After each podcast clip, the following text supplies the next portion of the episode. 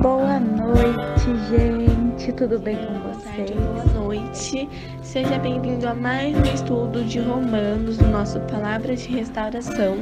Se você não Beatriz e esse é mais um Palavras de Restauração. Bom dia a todos vocês. Olá, você está ouvindo Palavras Olá, de Restauração. Nome do Pai, do Filho e do Espírito Santo. Boa noite, gente. Tudo bem com vocês? restauração e é com muita alegria que nós iremos estudar mais um Que bom tê-lo novamente aqui conosco. Meu nome é Maria Carolina e faço parte do grupo Restauração. Olá, caro ouvinte, tudo bem? Eu sou o Felipe é uma alegria saber que você está aqui aprendendo e descobrindo sobre a palavra de Deus. Hoje nós iremos juntos trabalhar o livro de 2 Coríntios, capítulo 6, do versículo do 11 ao 13. E se você tem a oportunidade de pegar a sua palavra, vá agora mesmo pegar ela e abrindo no que nós iremos trabalhar hoje. E a partir de agora nós estamos reunidos porque é da vontade do Pai, do Filho e do Espírito Santo. Amém. Como já é nosso costume, nós iremos clamar a presença do Espírito Santo.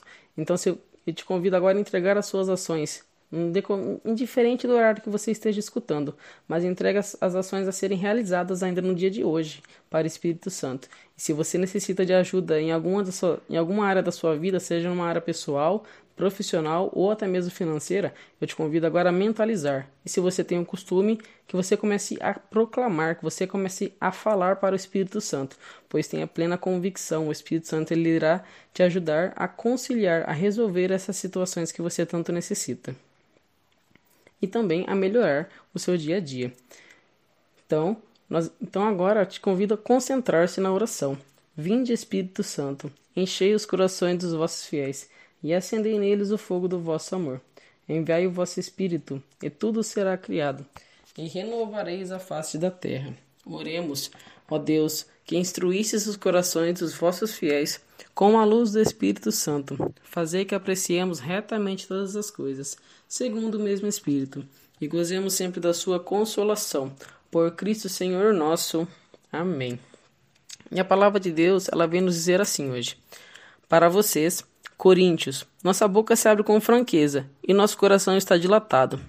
Vocês não estão oprimidos dentro de nós, estão oprimidos em seus próprios corações.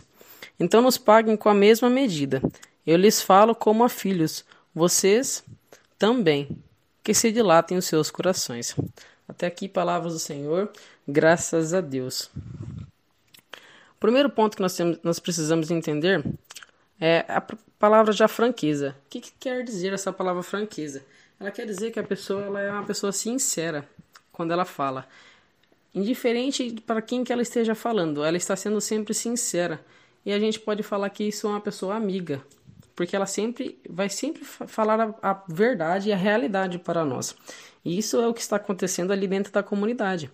Paulo ele está alertando, ele está afirmando a verdade que que a boca deles, dos pessoal que que é denominado ministro de Deus, o pessoal que está levando a palavra de Deus, levando o evangelho adiante, e levando a comunidade a, a executar boas práticas e boas condutas, ele está falando que o que eles estão dizendo, eles estão tudo que eles estão falando, eles estão sendo sinceros e que o os corações dele estão dilatados, ou seja, estão abertos, estão uma expansão maior para eles. E ele já ele afirma que para ninguém pensar que ah, eles estão sendo melhor que a gente, estão deixando, estão fazendo opressão, algo do tipo assim. Ele já afirma já, não, longe disso. Vocês estão oprimidos dentro dos seus próprios corações. Então, esses pensamentos assim, é pensamentos somente deles, porque o que interessa para para os discípulos de Jesus, para os mensageiros da palavra de Deus, é que eles se sintam acolhidos, é que eles se sintam renovados, é que eles se sintam com a boa prática de conduta em base no Evangelho. E ele fala que para isso ser se tornar uma prática realmente de ser sincero ali, ali dentro da comunidade.